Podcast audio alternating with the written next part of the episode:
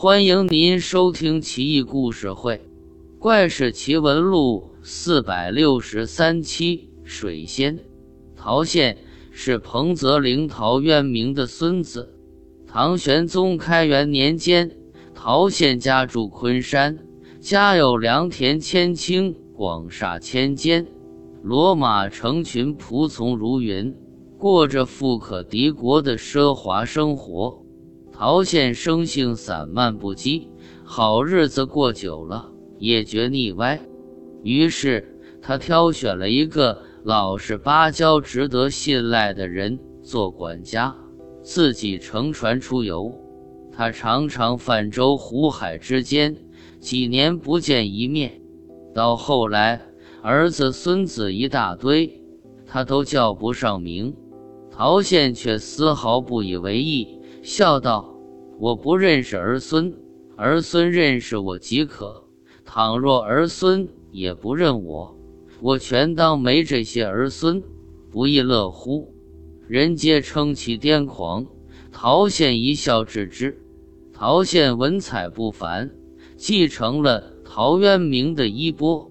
陶渊明当年不愿为五斗米折腰，陶宪有过之而无不及。更不愿出使为官，他精通音律，能用砖块弹奏乐曲，还写了音乐专著。有人说他是专家，他笑道：“没错，我就是能用砖头奏乐的音乐家，简称专家。”陶宪出游常备三艘船，都精巧别致，坚固无比。一艘船自己乘坐。一艘船给几个铁哥们，另一艘满载美酒佳肴。陶宪的好朋友有前进士孟彦深、进士孟云清、非进士焦遂三位，仨哥们都不富。陶宪为他们买了美女丫鬟作陪，一块游山玩水。陶宪还有一个美女乐队随侍左右，能演奏清商曲。每每抵达风景秀丽的地方，陶宪就让美女乐队演奏，青山绿水，仙乐飘飘，再加上红袖添香，美酒佳肴，简直爽到了极点。因此，陶宪名噪天下。当时又逢开元盛世，天下太平，陶宪的船队正和朝廷。粉饰太平的心意，所到之处，官府无不欢迎，都想结交陶宪。陶宪却孤高自傲，冷笑道：“我是山野中人，与麋鹿为友，非王公贵胄座上客，请我干嘛？”搞得很多官员灰头土脸，一脸尴尬，也无可奈何。当然。要是所到之处有隐居世外的高士或才高八斗的士子，陶宪必亲往拜访，琴棋书画诗酒天涯，成就了一段段佳话。吴越之士莫不对陶宪赞赏倾慕，称其为水仙。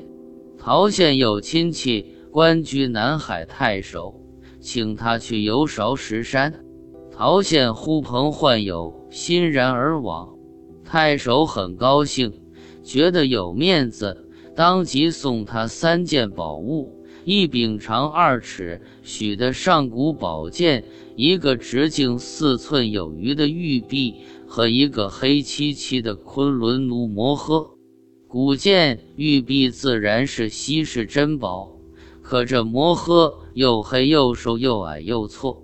能跟两件宝物相提并论，陶宪不免疑惑，问道：“太守表哥，宝剑玉璧我很喜欢，可这小哥不知何方神圣啊？”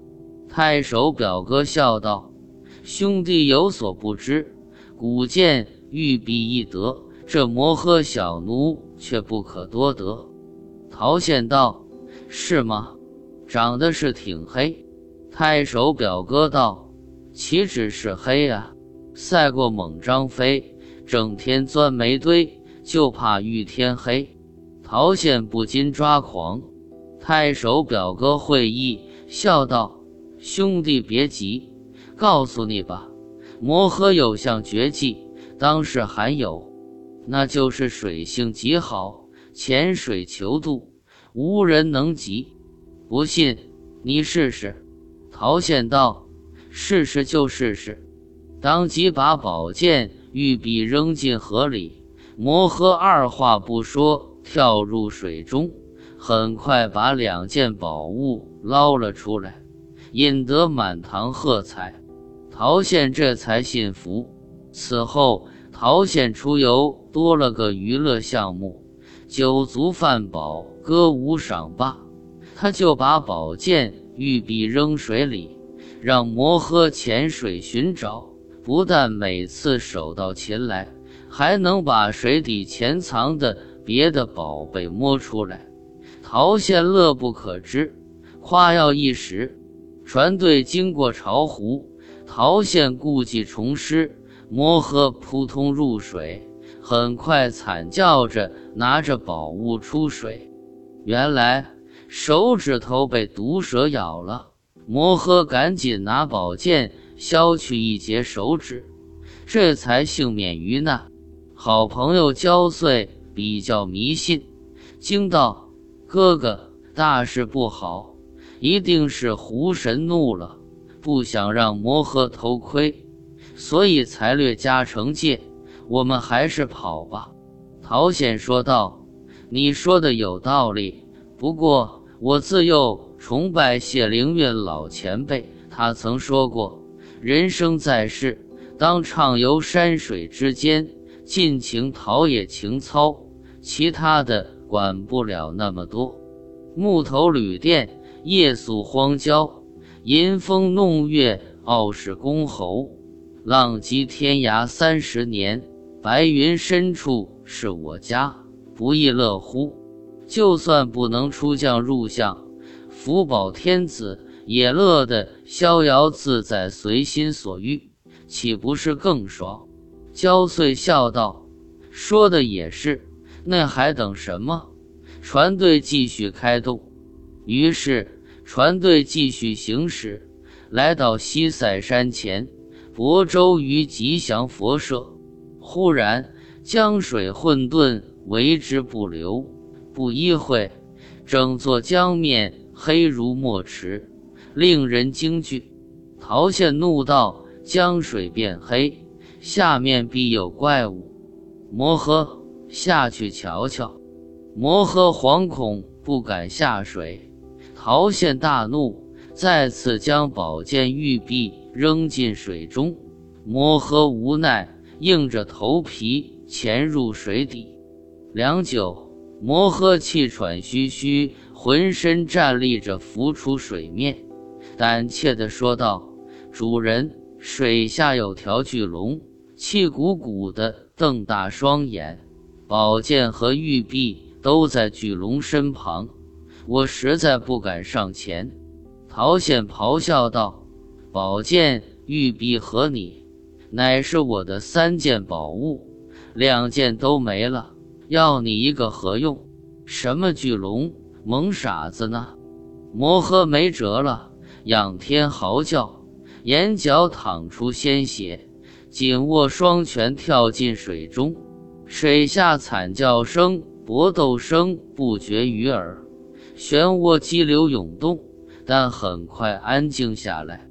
不一会，一股股鲜血冒了出来，紧接着裂成几段的摩诃尸体也浮出水面，惨不忍睹。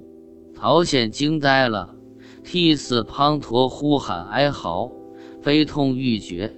从那以后。陶宪变身宅男，再也不外出云游。陶宪的三个哥们，前进士孟彦深终于做了官，当了武昌县令；进士孟云清却没做官，成了吟诗作赋的职业作家。非进士焦遂后来到了长安，成了职业酒徒。当时诗圣杜甫写了一首。《饮中八仙歌》专门有一句是赞扬焦遂的。焦遂五斗方卓然，高谭雄辩经四言，意思是说焦遂酒量极佳，得喝五斗酒之后才能进入状态。高谈阔论语惊四座，这则故事和水晶和井下黄龙类似。那则故事出自唐朝任培行的传奇，两则故事时代相近，各有千秋，难分高下，令人叫绝。陶县人称水仙，不免可乐，但他漠视他人性命，导致昆仑奴摩诃丧命，不能不遭受谴责。水下真是奇妙玄怪的世界。